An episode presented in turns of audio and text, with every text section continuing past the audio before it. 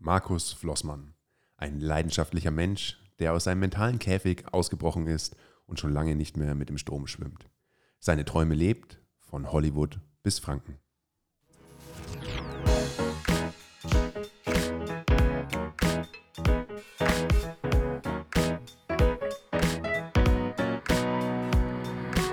Adlerperspektive. Der Podcast der Jungadler.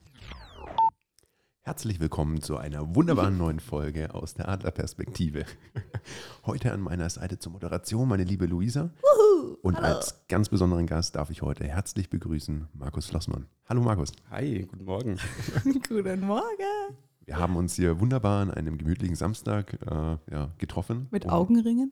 Hm, der ein oder andere. Ein oder andere. Einen kleinen Kater. Ein Kater. um einen wunderbaren Podcast aufzunehmen. Ähm, meine tolle Einstiegsfrage, äh, Markus, wie bist du denn hergekommen? Mit dem Fahrrad oder mit dem Auto? Tatsächlich mit dem Auto, obwohl das eigentlich nur fünf Minuten entfernt ist. Aber es hat geregnet. äh, kann, ich, kann ich super nachvollziehen. Und äh, ja, Ach, jetzt habe ich es gecheckt. jetzt hast du es Ja, gecheckt. weil er ja Fahrräder macht. ah, okay, krass. Jetzt war das Thema. Ja, das ist halt noch. Weil ich habe Markus noch nie, also so in der Stadt noch nie Fahrrad fahren, oder? Ich habe Markus noch nie auf dem Fahrrad gesehen. Also halt, wenn dann Ja. richtig, aber so kurze Wege. Selten, ja. Also so live habe ich den. Markus auch noch nie auf dem Fahrrad gesehen, aber in meiner Recherche zum Podcast äh, sind doch die ein oder anderen fetzigen Bilder aufgetaucht. äh, wobei man unter Helm und Klamotten Markus nicht ganz erkannt hat, aber an seinen Tattoos an den Armen äh, Ah. kann man ihn dann doch Verwechselbar. ja, kann man ihn dann doch äh, ja, deutlich ident- identifizieren. Sehr Ähm, schön. Mich würde auf jeden Fall mal so ein bisschen interessieren, Markus, äh, ja, wie du zu dem Menschen geworden bist, der du bist. Denn du stehst jetzt nicht so richtig in der Öffentlichkeit, im Sinne von, dass du dich da aufdrängst und Co. Ähm, aber du hast doch einiges geschafft. Und äh, das erste Mal, als ich dich gehört habe, oder als ich von der Firma gehört habe, die du gebaut hast, ähm, war ich doch sehr überrascht, dass es sowas in Vorheim gibt. Und da gehört ja sicher einiges dazu. Vielleicht ein paar Worte zu dir. Kommst du ursprünglich aus Vorheim und der Gegend? Nein, also ich, äh, ursprünglich komme ich aus Neustadt an der Aisch. Ist ja nicht allzu weit Ja. weg, ich glaube so 40, 45 Kilometer. Und ähm, der Liebe wegen hat es mich hier Uh. schöne Forchheim gezogen. Das war schon 1997, also Okay. schon sehr, sehr lange. Und ähm, ja, ich bin, wie gesagt, in Neustadt an der Aisch äh, geboren und aufgewachsen. Damals ähm, ja, aufgezogen worden von meiner Mom und von meiner Oma. Also ich habe meinen Dad nie kennengelernt, weiß Okay. bis heute nicht, ähm, wer das ist. Und ich war in jungen Jahren schon immer sehr fokussiert auf Sport. Das heißt, ich habe eigentlich alles ausprobiert, so im, im Jugendalter, was es, was es gibt, so von, von Fußball über Volleyball, Basketball, verschiedene Kampfsportarten. Aber ich bin nirgends so richtig hängen geblieben. Und ich wähle jetzt gerade bewusst den Einstieg, weil du, weil du gefragt hast, wie ich zu dem Menschen geworden bin. Mhm. Und ich würde mal sagen, das war eine Verkettung unglücklicher Umstände. Oder glücklicher, oder glücklicher Umstände. Und ähm, das hat eigentlich alles damit zu tun, dass ich mir ja, mit 13 Jahren ähm, den Entschluss gefasst habe, ich möchte Leistungssportler werden. Und wie kam das? Also warum fasst man mit 13 den Entschluss, Leistungssportler zu werden? Weil ich in dem Fall wirklich die Liebe für diese Sportart entdeckt habe. Okay. Und das erste Mal gemerkt habe, äh, was eine Passion, was eine Leidenschaft Mhm. in dir wirklich bewirken kann. Und ähm, nachdem ich so viele verschiedene Sachen ausprobiert hatte, war ich damals in Neustadt nach der Schule, bin ich zum Bäcker gegangen, wo ich mir mittags immer eine Breze geholt habe. Und da war so eine kleine Flyerbox. Und in der Flyerbox hat es Gutscheine gegeben vom lokalen Fitnessstudio für ein kostenloses Probetraining. Ja, und da bin ich dann halt mit einem Kumpel, bin ich da dann hin. Wir haben das Probetraining gemacht und ich war sofort äh, Feuer und Flamme. Und ähm, ja, es hat eine Woche gedauert, bis ich meine Mama überzeugt hatte, ähm, den Vertrag, also die Mitgliedschaft abzuschließen, weil sie ja von mir wusste, dass ich ein sehr sprunghafter Mensch bin. Das heißt, ich hatte ja schon ziemlich viel ausprobiert und überall wurde ein bisschen investiert in Bekleidung, in Ausrüstung und irgendwo so nach drei Monaten war es dann wieder vorbei. Deswegen hat sie meinem Amt damals ein bisschen schwer getan, gleich einen Jahresvertrag zu unterschreiben. Aber nach einer Woche Quengeln war es dann War's soweit. Dann habe ich gesagt, okay, der Bub darf sich da anmelden. Ja, und äh, da bin ich dann tatsächlich hängen geblieben. Und äh, schon wirklich nach relativ kurzer Zeit habe ich gewusst, das ist die Sportart. Es ist eine Individualsportart, das ist jetzt zwar keine Teamsportart, aber es, es hat mir unheimlich viel gegeben. Ich war damals halt auch wirklich ein sehr, sehr kleiner, schmächtiger Junge. Okay. Man, gut, klein bin ich immer noch, Ja. schmächtig jetzt nicht mehr ganz so. Und ähm, natürlich in dem Alter fängst du natürlich auch an, dass, der, dass du Mädels toll findest. und logisch. äh, das war eigentlich so der Einstieg. Aber dann, wie gesagt, nach einem halben Jahr habe ich das weniger aus der Perspektive ähm, gesehen, sondern wirklich aus der sportlichen Perspektive. Und ähm, habe dann wirklich schon damals angefangen, für meinen ersten Wettkampf zu trainieren. Und ich war mit 15 Jahren das erste Mal auf einer Bodybuilding-Bühne gestanden. Krass. Und zwar bei einer ganz, ganz kleinen Meisterschaft beim, beim Pegnitz Cup. Und da hat es gar keine Jugendklasse gegeben, sondern ich musste in der Juniorenklasse an den Start gehen. Das heißt, das war 18 bis 21-Jährige waren da. Und äh, ja, wieder erwarten habe ich einen dritten Platz eingelegt. Und das hat mich natürlich noch mehr motiviert, da weiterzumachen. Jetzt haben wir natürlich ganz oft hier bei uns im Podcast äh, die Sportler. Kombination mit Sportler, Unternehmer. Äh, hat es damals schon was von dir vom Basis-Mindset her gegeben, dass du ja im Endeffekt diszipliniert, was ja zu jedem Sport dazugehört, und äh, erfolgshungrig geworden bist? Ja, also definitiv. Bei mir war es jetzt nicht unbedingt so, dass ich von vornherein schon so ein disziplinierter Mensch gewesen wäre. Also ich war jetzt nicht so motiviert in der Schule und äh, ich hatte auch gerne meinen Spaß. Aber ähm, der Sport oder meine Leidenschaft, etwas zu erreichen, hat mich dazu gebracht, dass ich ähm, ja, disziplinierter geworden bin. Ich will nochmal darauf eingehen, auf das Thema Team und Individualsport. Hast du da für dich dann auch festgelegt oder, oder gemerkt, bist du Teamsportler oder eher wirklich das Individuelle? Weil das habe ich auch so die Jahre über gemerkt, dass ich im Teamsport, also ist nicht so meine Passion, kann ich auch nicht so abschalten. Also bei mir ist es wirklich ähnlich. Ähm, ich glaube, ich bin schon eher der, der ähm, Individualsportler, obwohl Teamsport in der Regel mehr Spaß machen kann. Gerade wenn du mit mehreren Leuten gemeinsam eine Leidenschaft äh, pflegst. Ähm, ich war immer relativ schnell demotiviert, wenn ich gemerkt habe, dass in dem Team nicht jeder alles gegeben hat. Und, ich. äh, wenn man ein. Fußballspiel verloren hat und äh, bloß weil zwei halt nicht rennen wollten, ähm, ja, das hat mich immer ein bisschen frustriert. Und ähm, ja, irgendwo bin ich halt beim Individualsport hängen geblieben und der hat mich wirklich geprägt, weil auch die Sportart selbst, die ich ausgewählt habe, das ist ja jetzt nicht wie, du gehst zweimal in der Woche zum Training und am Mhm. Wochenende hast ein Spiel, sondern das ist 24-7. Also das ist wirklich ein Lifestyle. Das heißt, äh, nicht nur das Training, sondern auch die Ernährung, Ernährung, ja. Schlaf. Da war nicht viel mit Party machen und Alkohol trinken, sondern ich habe mich da wirklich drauf konzentriert, drauf fokussiert. Und ähm, wenn man auf einen Bodybuilding-Wettkampf geht oder wenn man sich darauf vorbereitet, dann ähm, ist es ja nicht so, dass ich da vier Wochen Training mache und gehe hin, sondern wir reden da von ungefähr fünf Monaten wirklich harte Diät, Mhm. zusätzlich zum Krafttraining noch Ausdauertraining, um den Körperfettanteil zu senken. Und da ist es oft so, nach zwei, drei Monaten hast du ehrlich gesagt keinen Bock mehr. Also es macht auch keinen Spaß. Und du läufst durch die Stadt, läufst an der Bäckerei vorbei, riechst, also wie gut es da rausduftet und du willst am liebsten alles hinschmeißen und sagen, was für eine Scheiße, warum mache ich das überhaupt? Aber sich dann zusammenzureißen und es trotzdem durchzuziehen, das ist das, glaube ich, was mich ähm, wirklich geprägt hat und ja, was meiner Disziplin dann zugute gekommen ist.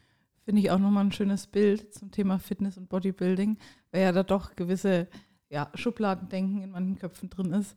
Äh, ich habe nur mal ein bisschen angeteasert, das ganze Thema, und habe dann aber wirklich gemerkt bei einer Freundin, was für harte Disziplin.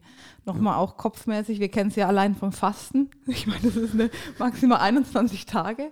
Und da weißt du schon immer, Nico, wie uns das challenged. Ja. Und zusätzlich dann Leistung zu bringen, ähm, über einen langen Zeitraum die Disziplin, das Essverhalten, da fängt es ja auch an im Alltag. Ne? Du gehst abends mit Freunden essen, Ja. ähm, feiern, die trinken Alkohol und darfst dich halt wirklich da disziplinieren, finde ich eines der härtesten Sportarten mit. Ja, absolut. Also es hat viel äh, mit Mindset zu tun und also das Training an sich, das ist ja nicht das Ausschlaggebende. Das ist wichtig, das gehört dazu, das macht ja auch Spaß.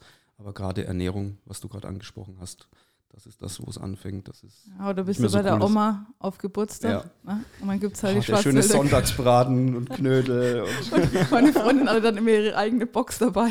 Mit Reis und Ananas. Ungewürzt. äh, Das ist schon, und gerade auch in dem Alter, ne? 13, Ja, klar. 15. Und da sieht man ja dann im Endeffekt, da warst du noch schulpflichtig, oder? Ja, ja, da war ich noch schulpflichtig. Also ich habe von da an auch meinen ganzen Werdegang erstmal danach auch ausgerichtet. Mhm. Das heißt, ähm, ich bin damals auf die Realschule gegangen, ich habe äh, meine mittlere Reife gemacht und äh, habe mich dann entschieden, Kaufmann für Bürokommunikation als Ausbildungsberuf zu machen. Und zwar bei einer Allianz Generalvertretung, die bei uns, die bei uns in der Straße war. Warum habe ich damals diesen Beruf? Lass mich raten. Ich habe einen Tipp. Weil der Arbeitsweg kurz war. Und so ist es. es das, also für mich war das damals einfach perfekt. Es war bei uns in der Straße fünf Minuten ähm, zu Fuß von 8 bis 12. Dann war von 12 bis 14 Uhr äh, Mittagspause. Da Krass. konnte ich nach Hause gehen, konnte ich essen, konnte ich einen Powernap Trainieren, machen. ja. Dann bin ich um 14 Uhr wieder ins Büro. Um 17 Uhr war Feierabend. Ich war um halb sechs im Studio und ja, mein Leben war perfekt. Geil. Also ich habe damals schon, äh, also wirklich nicht einen Gedanken daran ähm, verschwendet, dass, dass ich nicht Profisportler werde. Also für mhm. mich war das absolut klar. Ich, ich setze alles da ein, ich gebe alles dafür. Ich muss halt die Peripherie drumherum, muss ich halt so gestalten, dass ich natürlich irgendwie durchs Leben komme.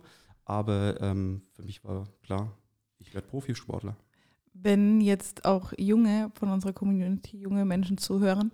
Du hast jetzt gerade von Schulabschluss und auch eine Ausbildung gesprochen. Äh, wir haben selber hier jemanden im Team, der ganz normal Schulabschluss gemacht hat, aber sich dann dafür entschieden hat, sein Thema ist das Unternehmertum und er will gleich durchstarten und es nicht in der Ausbildung machen tun.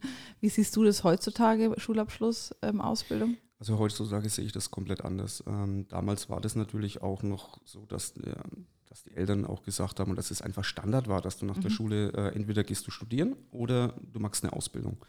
Heutzutage würde ich das ganz anders angehen. Also ich finde, dass eine klassische Ausbildung nicht mehr notwendig ist, wenn jemand ein Unternehmergehen in sich trägt und eine mhm. Idee hat und äh, auch einen Plan. Das ist natürlich auch wichtig, weil es mhm. gibt ganz viele Menschen, die haben Ideen und haben Visionen.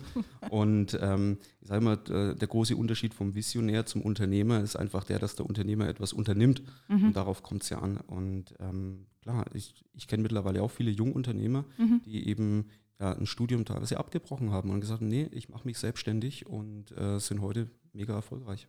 Ja, finde ich nochmal einen coolen Input. Und auch bekommen wir ja auch mit, wie viele Leute jetzt schon bei dem Radius, wo wir wirken, an uns rantreten, junge Leute Ideen haben, die mega Ideen teilweise auch. Ich will auch gar nicht wissen, wie viele Ideen in irgendwelchen Schubladen schlummern. Aber am Ende geht es immer ums Tun und ums Machen. So ist es. Und um, um den ersten Step. Und dann auch das Durchhaltevermögen, ne? die genau. Disziplin. Genau.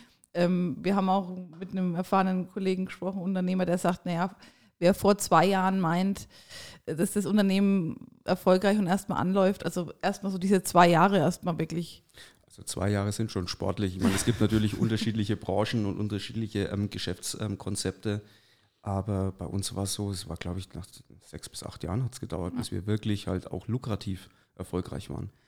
Was hältst du von dem Thema, was ja viel über Social Media auch ähm, publiziert wirst, über Nacht zum Millionär, über Nacht zum Erfolg?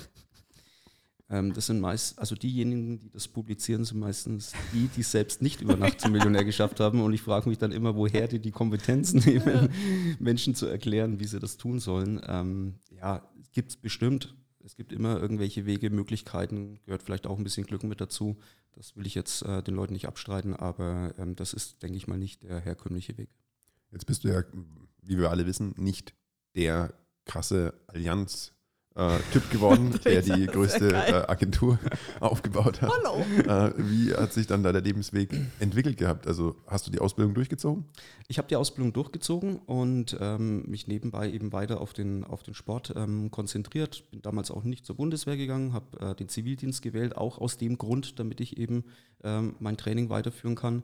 Ähm, war dann auch relativ erfolgreich im, im Juniorenalter, also mit 18 bis 20 bin ich auf mehreren Wettkämpfen gegangen. Ich bin bayerischer Meister geworden, deutscher Meister geworden, war ziemlich motiviert, war ähm, ja, qualifiziert oder halt, ähm, ja, habe mir ein Ticket erarbeitet für die, für die WM und ähm, war da in der Vorbereitung gerade. Ich weiß noch, ähm, das war an einem, an einem Sonntagmorgen im, im Juli. Ich bin ins Fitnessstudio gefahren, habe mich mit meinem Trainingspartner getroffen. Beine war auf dem Trainingsplan gestanden. Und ähm, ja, dann ist etwas passiert, was zu dem Zeitpunkt nicht ganz so glücklich war. Also ich war nicht wirklich konzentriert. Wir haben schwere Kniebeugen gemacht und mir ist die Handelstange am Rücken etwas nach vorne gerollt, Richtung Nacken. Und äh, dann hat es einen lauten Knall getan. Ich bin zusammengebrochen und äh, ich hatte einen doppelten Bandscheibenvorfall, L4, L5. Die zwei Dinger waren komplett draußen. Ich konnte mich erstmal nicht bewegen.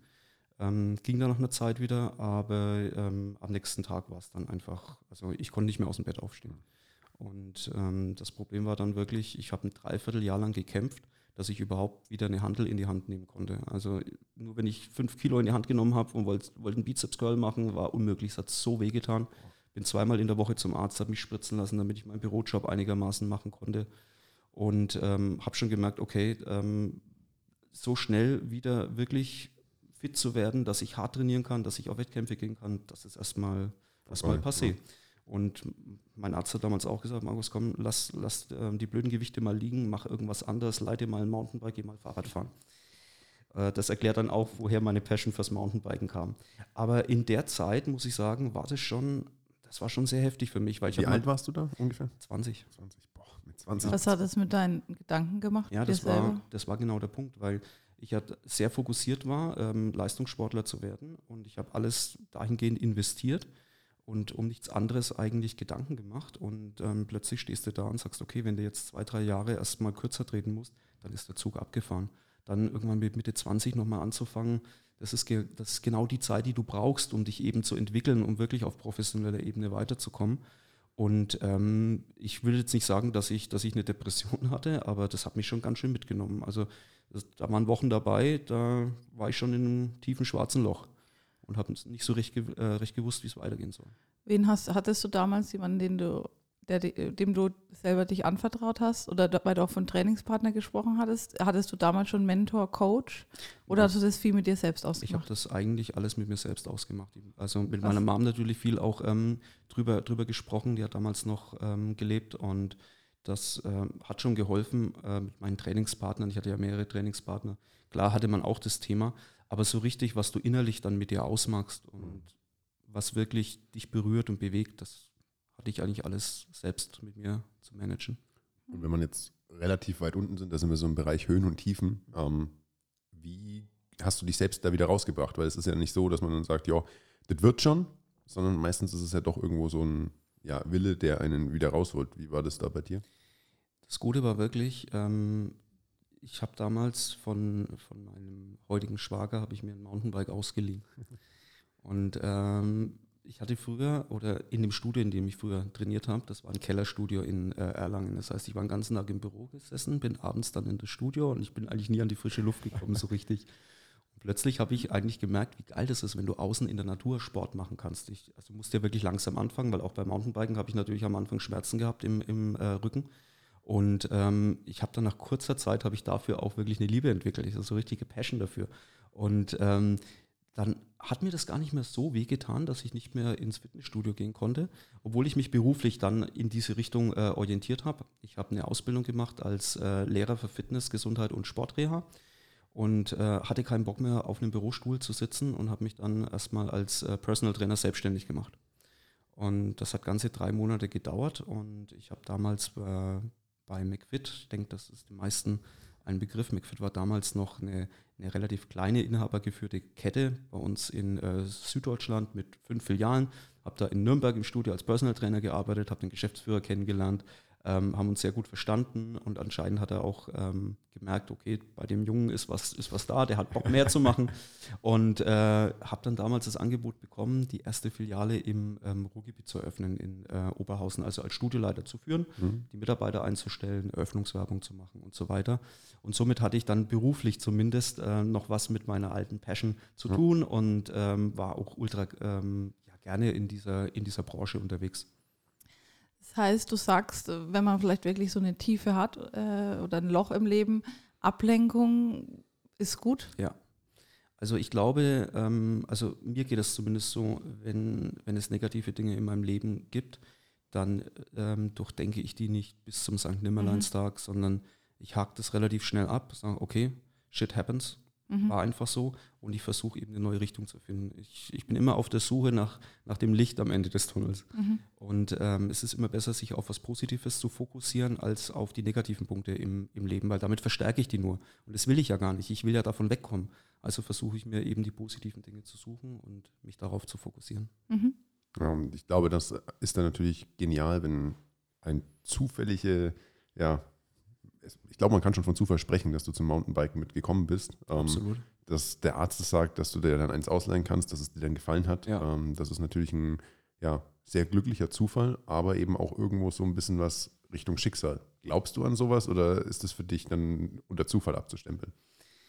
Ja, was ist Schicksal, was ist Zufall? Ähm, ich muss sagen, ja, also ich glaube grundsätzlich, dass das Leben kann sich jeden Tag, jede Sekunde verändern. Du kommst fünf Minuten später ähm, aus dem Haus, es kann was passieren auf der Straße, du kommst äh, fünf Minuten eher irgendwo hin, plötzlich lernst du jemanden kennen, der dein Leben wieder ähm, beeinflussen kann. Ich weiß nicht, ob das Schicksal ist. Ja, es ist, glaube ich, schwerst, eine der schwersten Fragen Ja. überhaupt, aber äh, ich glaube, das Spannende ist halt immer, wenn du daran glaubst und immer daran arbeitest äh, und das Positive da drin siehst, ähm, dann fällt dir das zu, weil du es dir erarbeitest. Also ja, und ich glaube, das Wichtige ist wirklich, dass man eben mit offenen Augen durchs Leben geht und positiv, mhm. weil ich glaube, dass vielen Menschen, ähm, die hätten die gleichen Möglichkeiten oder die gleichen Chancen, aber erkennen die gar nicht. Ja, ja oder haben, wie du sagst, also auch jetzt von deinem Umfeld, du stammst jetzt nicht aus einer Unternehmerfamilie, Sport weiß ich jetzt nicht, aber. Nee, eigentlich, ja. eigentlich, eigentlich gar nichts. Also weder, weder Unternehmer noch ähm, aus einer, aus einer Sportlerfamilie, also sehr, sehr bodenständig. Also wir hatten wirklich nie viel Geld. Meine Mama ist in die Fabrik äh, arbeiten gegangen. Also sie waren Flüchtlinge aus der ehemaligen ähm, GSSR, wurden ja nach dem Zweiten Weltkrieg, mussten alle Deutschen raus. Und dann sind sie somit nach Neustadt-Aisch gekommen. Und ja, meine Mama ist dann in die Möbelfabrik zum Arbeiten gegangen. Hm. Und das hat halt gerade so gereicht, um uns durchzubringen. Und das glaube ich, wie du auch sagst, äh, viele nehmen auch Sachen als Entschuldigung, weshalb, wieso, weshalb, warum es nicht geklappt hat und sehen gewisse Chancen nicht. Und ähm, ja, am Ende ist es auch ein bisschen in unserer Gesellschaft, glaube ich, schon auch ein bisschen so teilweise eine Angstgesellschaft oder auch diesen mutigen Schritt zu gehen. Wenn wir mal ein paar Epochen zurückdenken, was da die Leute für Mut hatten, ähm, na, die halbe Welt zu umsegeln und haben es einfach gemacht. Ja. Und jetzt mittlerweile wird schon, oh, wenn du nicht studiert hast, dann hinher, hoch, runter. Ja. ja und dann werden noch acht verschiedene Versicherungen abgeschlossen, um ja kein Risiko hochkommen ja. zu lassen. Ja. Also ich glaube, am Ende ist es auch so ein bisschen der, der Mut, der allem und die Augen offen zu halten und auch das, die Sache einfach mal zu machen. Ja. und dann ist auch das Thema, wo ich auch immer mir denke, ich lese momentan ein Buch über Ängste und Sorgen, ist ganz spannend. Geht es auch darum, ähm, über frühere Epochen, wo halt irgendwelche Generale einen Krieg geleitet haben, die hatten keine Zeit, sich darüber Sorgen zu machen, was morgen die sind. Go for it, ja. das Beste draus machen und weiter geht's. Und ähm, das ja wirklich auch unter anderen Bedingungen, wie es heutzutage ist. Definitiv. Und ich glaube, äh, dass dann da der Schritt für dich nach Oberhausen, hast du, glaube ich, gesagt, mhm, äh, genau. in, äh, in, die erste Studioleitung, ja auch für dich erstmal ein mutiger Schritt war. Wie alt warst du dann da? Da war ich 25. Mit 25 Und, dann halt zu sagen. Ja, okay. also das war für mich auch äh, wirklich eine ganz, ganz große äh, Veränderung, weil das war ja auch gleichzeitig eine Führungsposition. Ja. Das heißt, du hast ja Mitarbeiter unter dir gehabt und ich hatte ja keine Führungserfahrung. Und ich habe ja auch keine Ausbildung in dem Bereich ähm, genossen. Und ja, da war viel Learning by Doing. Definitiv. Und äh, war ja dann so der erste Schwung in die Selbstständigkeit. Ja, noch nicht ganz. Also ähm, ich war ja dann acht Jahre bei dem Unternehmen mhm. McFit und äh, habe da viele Stationen durcherlebt. Ähm, ich bin, also ich war ein Dreivierteljahr in äh, Oberhausen als äh, Studioleiter. Dann bin ich zurückgekommen nach, ähm, nach äh, Bayern wieder, also halt mhm. hier nach Forchheim. Ähm, habe dann die Bezirksleitung für Süddeutschland gemacht, für ungefähr, ich würde sagen, ein, eineinhalb Jahre. Ähm, da ging es eben darum, weitere Filialen ähm, zu eröffnen. Und das war eigentlich einer der geilsten Jobs, die ich als Angestellter je hatte. ähm, und das war mehr wert als, als jedes Studium, weil ich äh, musste mir alles selbst erarbeiten. Ich hatte die Möglichkeit, Fehler zu machen und es war so vielfältig. Das heißt, ich bin, ich bin rumgefahren, habe analysiert, wo kann man in welcher Stadt ein Fitnessstudio aufmachen, habe äh, Objekte gesucht, habe die Mietverträge verhandelt, habe die Umbauten organisiert, die Mitarbeiter angestellt, die Studioleitung eingestellt, die Eröffnungswerbung gemacht. Und ähm, das ist Wahnsinn, was du da einfach lernen konntest. Ja, vor allem ist es ja branchenübergreifend. Ne? Das Fitness ja. ist ja, sage ich mal, das Endziel oder der, das i-Tüpfelchen, aber es geht ja über Immobilien, Baugewerbe, genau. Regionanalyse, genau. ja. ähm, hoch und runter, dann Mitarbeiter, wann gehe ich welches Risiko mit ein. Coole Sache. Ja, und natürlich auch da schon der erste Impuls in Richtung Marketing. Absolut. ähm, es war irgendwann der Zeitpunkt da, wo, wir, ähm, wo ich gesagt habe, eigentlich müssen wir jetzt äh, anfangen, mal richtig Ma Marketing zu betreiben, weil wir haben kein Marketing gemacht, wir haben Werbung gemacht damals. Mhm. Also jedes Mal, wenn wir eine neue Filiale eröffnet haben, dann haben wir eine Eröffnungswerbung gebucht in der Tageszeitung, City Light Boards, äh, diese Großplakatwände und so weiter. Und dann vielleicht nochmal zu Weihnachten, wenn man nochmal einen Push brauchte, das, das gleiche nochmal. Das hat natürlich nichts mit ähm, einem ganzheitlichen Marketing ähm, zu tun. Und ich hatte dann wirklich die Chance bekommen, ähm, die Marketingabteilung aufzubauen. Also ich war Marketingleiter und äh, gleichzeitig erstmal eine One-Man-Show. Und äh, habe das in den ersten Jahren von Schlüsselfeld, da war die Zentrale damals noch, ähm, ähm, gemacht, war auch viel unterwegs und habe da so viel Erfahrung aussammeln können. Wir haben damals mit äh, Stefan Raab und TV Total ganz viel gemacht, also die VOG WM gesponsert. Wir haben dann zum Beispiel Testimonials gesucht und haben uns für die beiden Klitschko-Brüder entschieden. Stimmt, das, heißt, das damals, äh, die Konzeptionierung davon, ja. ähm, die Umsetzung der ähm, TV-Spots. Ähm, also es war Wahnsinn. Das, ich war natürlich damals auch extrem viel unterwegs, also jedes zweite Wochenende mindestens weg.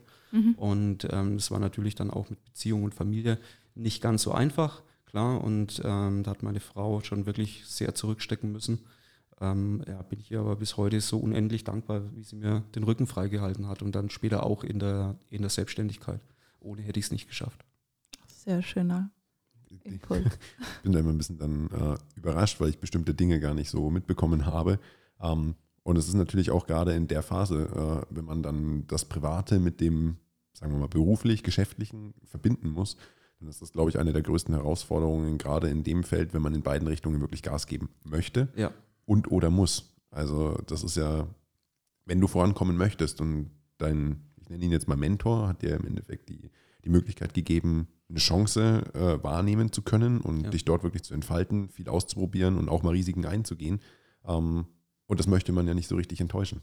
Du willst ja zeigen, dass du es kannst. genau. Und ich glaube, äh, da ist es dann schon, schon super spannend. Und gerade wenn du so viele verschiedene Aufgaben dann hast, entwickeln sich vielleicht da auch wirklich so, sage ich mal, ein breites Gespür dafür, Ja. was du gut kannst, was du nicht gut kannst, wo du dir Leute suchst und äh, was definitiv in deiner Hand bleibt. Ja. Ähm, wie hat sich das vielleicht da so bei dir entwickelt? Ja, also vielleicht nochmal zurück zu der Möglichkeit, die ich überhaupt hatte, all diese Felder kennenzulernen. Das können wir jetzt Zufall oder, äh, oder Schicksal nennen, aber das war ja auch nur möglich in einem, in einem gewissen Stadium des Unternehmens. Ich meine, heute ist, läuft es da natürlich ganz anders. Da hast du für jeden Bereich hast du einen Spezialisten. Aber gerade so in diesen Gründungstagen, in dieser, in dieser Start-up-Phase, äh, ist es halt so genial, weil du so viel ausprobieren kannst und wissen kann, ähm, ja, Ansammeln so- kannst genau. Das, Wie war das? Das interessiert mich jetzt. Ich weiß nicht, wie, wie detailmäßig man darüber sprechen darf. Natürlich auch Budget. Du hast jetzt gerade im Marketingbereich die Klitschko-Brüder, Stefan Raab, Sponsoring. War da ein gewisses Vermögen schon vorhanden, dass das möglich war? Oder ist die Firma da bewusst das Risiko oder den Invest eingegangen, weil sie eben an die Vision und Passion von McFit damals geglaubt hat? Ja, also ich, ich würde jetzt ähm, also nicht sagen, dass, dass ein großes Vermögen da war. Mhm. Oder, also wir hatten damals festgelegt, dass wir einen gewissen Prozentsatz vom Okay. Umsatz wieder ins Marketing stecken Mhm. und ins Brandbuilding. Mhm. Und ähm, dann guckst du halt mit dem Budget, das du hast, wie kannst du es am besten anlegen. Also klar, wenn du natürlich ein Testimonial ähm, oder halt ja einfach auch bei uns jetzt zum Beispiel Athleten, Rider äh, sponsors, das ist ja erstmal das eine, aber du musst sie auch aktivieren. Das heißt, du musst ja trotzdem noch Werbung schalten. Mhm. Genau. Und ähm, ja, dieser Mix muss halt einfach passen. Das ist ja auch immer das, wo wir schon ein bisschen am Rand mitbekommen. Sponsoring ist das eine und das Aktivieren darfst du eigentlich nochmal genauso viel, wenn nicht noch, Genau.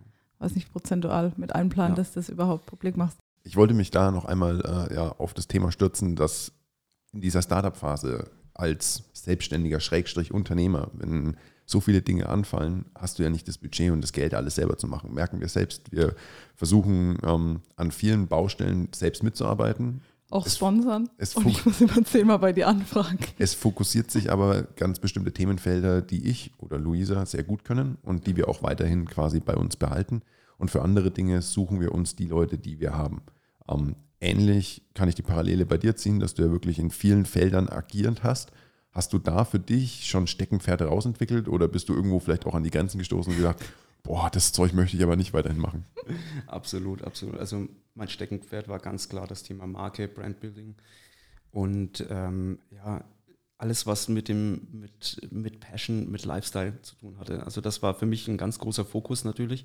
Ähm, ich bin jetzt nicht so der organisierteste Typ, würde Mhm. ich mal sagen. Also ich freue mich jedes Mal, wenn ich im Backoffice da Unterstützung habe. Ähm, meine Frau hat damals ähm, von Anfang an, als ich die Firma gegründet habe, also die Firma habe ich ursprünglich mit einer, ähm, einem meiner besten Freunden äh, gegründet, den Jakob Fati, aber der lebt in Essen. Props gehen raus. Ja, Props gehen raus. Jacob. Und die Firma ist natürlich, äh, wir haben sie noch nicht so richtig genannt, YT Industries, Ja. dass wir immer über die gleichen reden, denn es gibt ja mehrere Firmen, die wir noch mitbekommen werden. Und ähm, meine Frau hat damals dann schon angefangen, die Buchhaltung aufzusetzen, eine Struktur eben da im Backoffice einzuführen, ähm, weil da bin ich selbst gar nicht dazu gekommen. Ja, da merkt man dann auf jeden Fall, dass, äh, dass Luisa ja auch gerne anders, genauso macht. Äh, Was, Backoffice? Nein, dass du dir jemanden suchst, der das Backoffice macht. ja, das stimmt. Ja, und äh, vielleicht können wir da auch ein bisschen reihum. Ich glaube, bei mir ist es auch das Kreative, das Passion, auch Projektmanagement liebe ich. Ähm, kann ich mich gut entfalten. Ich kann auch gut mit Menschen. Definitiv. Also merke ich auch so ein bisschen in der, muss auch zugeben, oder lebe da auch ein bisschen aus meiner Konzernerfahrung, habe da viel im Bereich Führungskräfte, Management, Leadership gelernt. Und wie du sagst, manchmal wird man reingeschmissen und darf sich das selber beibringen. Und ich ähm, glaube, ich habe schon immer einen guten Draht zu Menschen und komme da, habe da sehr feine Fühler. Nikolaus, wie ist es bei dir? Ich merke, dass ich äh, Talent zum Backoffice haben sollte, damit das Ganze funktioniert. Nein, also definitiv äh, Struktur und Prozesse sind für mich sehr wichtig, äh, weil ich einfach merke, dass man kann so viel vorne reinstecken, wenn der hinter, wenn das Ganze nicht Ja. sauber, verwir- äh, ja, sag ich mal, verwurstet wird, Ja. dann ähm, ist es einfach vergebene Lebens, Lebens, Liebesmühe. Und da bin ich einfach sehr getrieben. Ich habe Energietechnik studiert und mein Lieblingsteil war immer äh, Wirkungsgrade auszurechnen. Und äh, Hört sich spannend an. Hört sich spannend an, gell? Ja, aber genau das ist halt der Punkt, wenn du halt merkst, äh, was für eine geniale Idee dahinter steckt und was da vielleicht möglich ist. Aber zum Schluss diese kleinen Prozente irgendwo sind dann die, die entscheiden, ob es halt funktioniert oder nicht. Ja. Und äh, ja, deswegen ergänzen Luisa und ich uns da auch sehr gut. Oder rammeln auch, äh, nee, nicht rammeln. wie sagt man das? Rammeln aneinander, sagt man das so? Nee. Ja. Nein, reiben, reiben. Es, Reiben erzeugt, es erzeugt Reibung und diese Reibung ist natürlich wichtig, weil sie Energie erzeugt. Genau. Ganz und dadurch, neutral. dass wir so unterschiedlich sind, ähm, gibt es natürlich auch immer wieder Herausforderungen. Ähm, Gerade auch in Menschen, wo ich sehr gut mit Menschen kann und Nico dann trotzdem auch sehr mit dem Geschäftssinn drauf schaut, aber da hat man die notwendigen Prozente. Was sind deine, wo du sagst, wirklich, also Marketing, Ja, also ganz klar, äh, Marketing, alles, was äh, mit Thema Sport, Lifestyle zu tun hat, das ist, das ist mein Steckenpferd. Also auch als ich mit YT angefangen habe, war, war wirklich im Fokus gestanden, nicht nur Mountainbikes zu machen, Mhm. sondern daraus wirklich eine Marke zu entwickeln. Und das, ähm, ja, gerade in der Zeit, ähm, 2008, als ich die Firma gegründet habe, ähm, war das natürlich auch eine große Herausforderung, weil das war eine der größten Finanzkrisen, die wir hier hatten. Äh, Freunde und Bekannte haben gesagt, bist du wahnsinnig, du kannst dich doch nicht jetzt selbstständig machen Mhm. und, dein, und deinen gut bezahlten Job kündigen. Ähm, aber ich, ich wusste, mit dem richtigen Konzept und wenn wir die Marke richtig aufbauen, dann hat das eine große Zukunftsperspektive. würdest du die Aussage unterschreiben, dass mit dem richtigen Konzept und Schrägstrich dem Marketing man alles verkaufen kann? Also auch heiße Luft im Karton? Ähm, kurzfristig ja, langfristig Mhm. nein.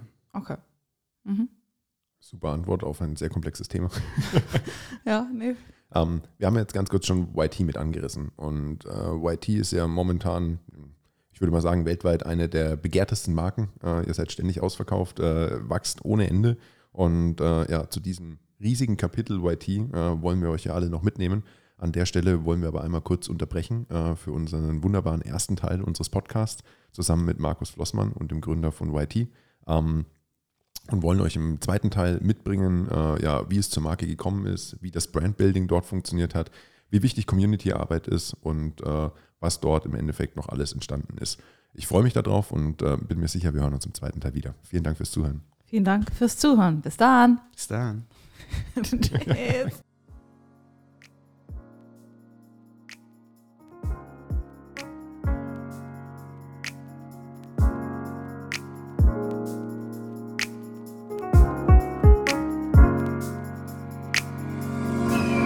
Adlerperspektive. Der Podcast von den Jungadlern.